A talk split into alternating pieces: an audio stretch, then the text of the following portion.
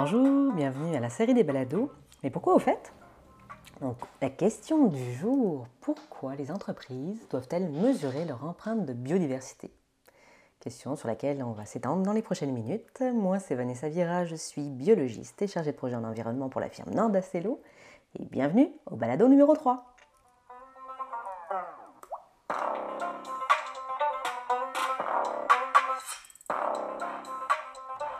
Pourquoi les entreprises doivent-elles mesurer leur empreinte de biodiversité?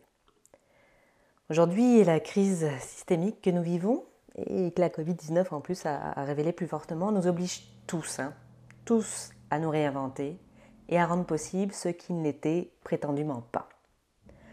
Alors on le voyait dans le dernier balado, le secteur financier par exemple a commencé à mieux appréhender le caractère essentiel du capital naturel dans la pérennité de ses propres activités. Et à l'image des acteurs financiers, les entreprises, elles aussi, prennent peu à peu conscience que la préservation de la biodiversité est un facteur crucial à intégrer au cœur même de leur stratégie d'affaires et de leur processus de production. Et l'intérêt d'une telle démarche, il est multiple. Hein. On va voir que ça permet de se démarquer au niveau euh, de l'innovation, la résilience des activités et euh, même de leur euh, compétitivité. Donc, il y a trois grandes tendances je pense, qui poussent les, entreprises à mesurer leur empreinte biodiversité. Et la première, eh bien, c'est qu'il faut faire ce pilotage des risques et des opportunités opérationnelles et du marché hein, pour pouvoir se, comparer et évaluer un petit peu euh, les enjeux. Après, eh bien, parce qu'il y a une demande des investisseurs, encore une fois, on l'a introduit au dernier balado, euh, ces investisseurs-là vont de toute façon exiger et sinon réaliser des évaluations qui seront non sollicitées. Et la troisième influence, tendance, c'est qu'on a une future obligation réglementaire qui va, un cadre qui va être exigé, donc autant euh, s'y engager le plus tôt possible. C'est un petit peu ça l'idée, là, les entreprises qui vont avoir une meilleure prise en compte de la production de la biodiversité dans leur modèle d'affaires vont leur permettre de se positionner sur des nouveaux marchés, sécurité leur chaîne d'approvisionnement en matières premières, anticiper la réglementation, renforcer aussi leur attractivité, mais surtout accéder à des financements qui vont intégrer de plus en plus les critères extra-financiers. Comme par exemple euh, les crédits à impact, hein, ça c'est vraiment en vogue. Ce sont des crédits à impact positifs dont les taux sont indexés sur des critères environnementaux, sociaux ou de gouvernance. Donc l'enjeu, il y a un enjeu pour les, entreprises et des tendances qui les poussent à mesurer leur empreinte biodiversité, mais il y a tout un, avantage aussi à ce que ces entreprises s'y engagent en s'appuyant sur le rôle structurant des entreprises au sein de la société, ben, on va impulser une dynamique de changement qui va permettre de mettre en œuvre la transition écologique. il y a déjà tout un nombre d'initiatives à travers le monde qui euh, ont émergé et qui sont encore en train de se développer pour avoir finalement une meilleure appropriation des enjeux écologiques et des impacts des, entreprises en termes financiers et économiques au niveau de leur performance. Parce que la matérialité des risques qui est perçue par les entreprises est très tangible. Hein. Euh, cette matérialité des risques, donc en lien avec la perte de biodiversité et des services écosystémiques. On peut avoir une baisse de productivité, euh, des risques de catastrophes naturelles, hein, des responsabilités juridiques, durcissement de la réglementation, euh, l'image réputationnelle, donc nommez-les.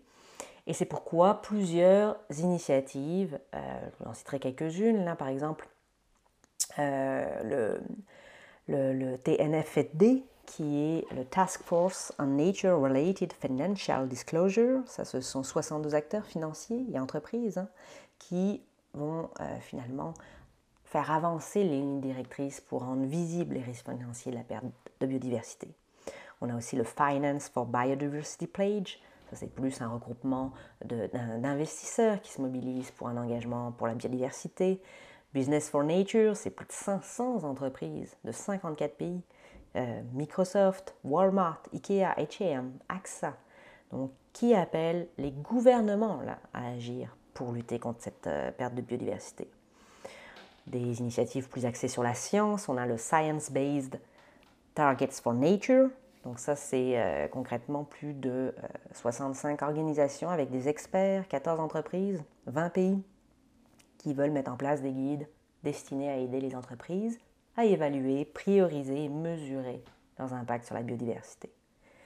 Pour n'en citer qu'un, euh, un guide d'une autre initiative, euh, le Capital Coalition, qui est quand même le regroupement de, grands organismes de conservation comme BirdLife International, Fauna et Flora International, le programme en environnement des Nations Unies, et c'est chapeauté par l'Université de Cambridge.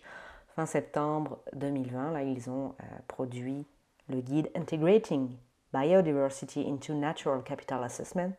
Donc je mettrai euh, les liens euh, avec le, balado du jour de toutes ces initiatives et des guides qui sont euh, déjà produits parce que ce serait bien de pouvoir les, les consulter. Finalement, j'encourage les entreprises à les consulter. Euh, néanmoins, il faut comprendre que les niveaux d'engagement et la maturité euh, des entreprises par rapport à euh, cette conscientisation-là, elles sont assez hétérogènes. Hein. parce qu'on voit, par exemple, un usage encore très limité d'indicateurs sur la biodiversité dans les reportings extra-financiers. C'est d'ailleurs une lacune majeure pour poursuivre un objectif euh, de transition écologique. Ça implique nécessairement une transformation forte et rapide des systèmes d'information utilisés par les entreprises. Parce qu'aujourd'hui, les règles qui encadrent ces suivis extra-financiers des entreprises, hein, donc, euh, où sont consignées les informations sur les dimensions sociales et environnementales de leurs activités, elles souffrent en particulier euh, d'une lacune qui est qu'elles ne permettent pas de rattacher véritablement les modèles d'affaires, donc qui reposent sur des bases financières, à des données extra-financières, comme l'impact sur la biodiversité. Et euh, c'est un enjeu majeur. On pourrait parler d'éco-comptabilité aussi. Euh, il faut que les entreprises mettent en place les moyens financiers et matériels de faire cet exercice qui n'est pas évident. Hein. La biodiversité est complexe. C'est sûr que euh, comprendre les interrelations des activités de l'entreprise avec les services écosystémiques, percevoir les implications en termes financiers et extra-financiers, c'est très difficile, c'est complexe. Et cela illustre également la grande diversité des outils qui existent aujourd'hui et qui laissent les entreprises très perplexes quant au choix de la méthodologie euh, la plus pertinente à adopter et à mettre en œuvre compte tenu, ben, encore une fois, la compréhension et la complexité de leurs enjeux et de leurs besoins. Hein. C'est très euh, contextuel tout ça. Parce que des outils, oui, on en a une, certaine... Euh, plusieurs qui sont opérationnels ou en développement. Des exemples d'indicateurs, le Globiophore, un des, des, plus connus qui se base sur les objectifs d'Aichi, un indicateur de la biodiversité, et ce sera le sujet de notre prochain balado en passant, euh, qui sera beaucoup plus technique là cette fois-ci, mais euh, ça doit suivre, évaluer ou rapporter des, objectifs en termes de protection de la biodiversité.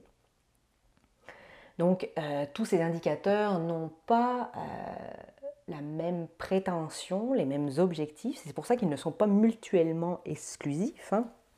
ils sont au contraire complémentaires et il y a différents types d'utilisation que peuvent faire les entreprises par rapport à ces indicateurs.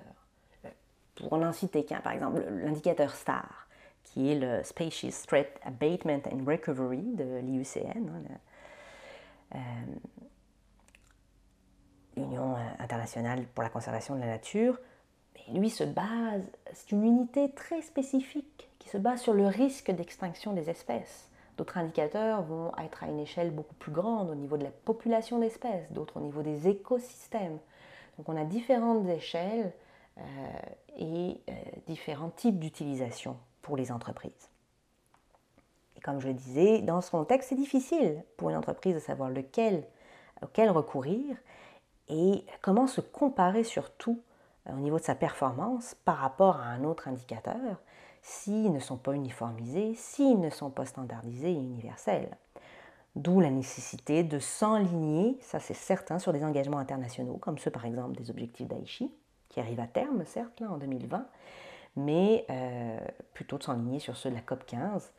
Euh, la COP 15, c'est la 15e conférence des parties signataires de la Convention sur la diversité biologique, qui va se tenir à Kunming, en Chine, en mai 2021. Et cette COP 15 va fixer la trajectoire mondiale en termes de biodiversité pour les dix prochaines années. Donc euh, c'est certain qu'on veut, à l'occasion de cette COP 15, que les gouvernements euh, manifestent un geste fort, significatif, par exemple en adoptant une norme positive pour la nature, qui est plus, plus ambitieuse que la simple idée courante en ce moment véhiculée, qui est ce qu'on appelle le zéro perte nette. Euh, en ayant une norme positive pour la nature, on va contraindre les bailleurs de fonds et les entreprises à mener des actions de restauration en faveur de la biodiversité. Donc, euh, tout ça m'amène à dire que ce n'est pas seulement les entreprises ne peuvent pas jouer un rôle isolé et seul. Hein. Les bottines doivent suivre les babines. Euh, elles ne peuvent pas y arriver sans l'accompagnement des gouvernements. Mais le consommateur aussi, en fait, finalement, le simple citoyen a aussi euh, une, un rôle à jouer hein, en n'acceptant pas, on accepte rarement de payer euh, les choses à leur vrai coût, je pense à l'alimentation notamment. Mais euh, c'est sûr que les gouvernements, en fait un peu nous-mêmes aussi en tant qu'électeurs, mais ne consacrent que des budgets pour l'instant minimes à la préservation de la biodiversité. On a juste à penser au budget alloué au ministère de l'Environnement ou au ministère de la Faune et des Parcs.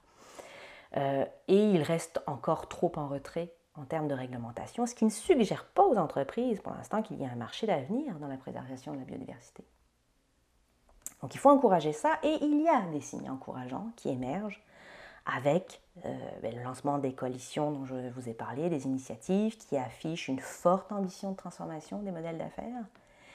Et aussi, pour concrétiser ces engagements, il y a des outils donc de plus en plus nombreux qui se développent pour servir de standard de bonne pratique et euh, sur la redavabilité qui passe par des méthodes efficaces de mesure de l'empreinte de biodiversité.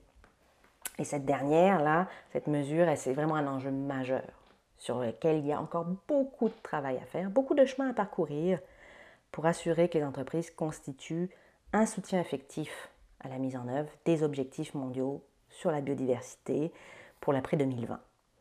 Et ça va être l'objet de euh, mon prochain balado. Donc le balado euh, numéro 4, on va euh, plus investiguer ces indicateurs un peu plus dans un contexte un peu plus technique. Alors je vous dis à la prochaine. C'était Vanessa Vieira et amicalement vôtre.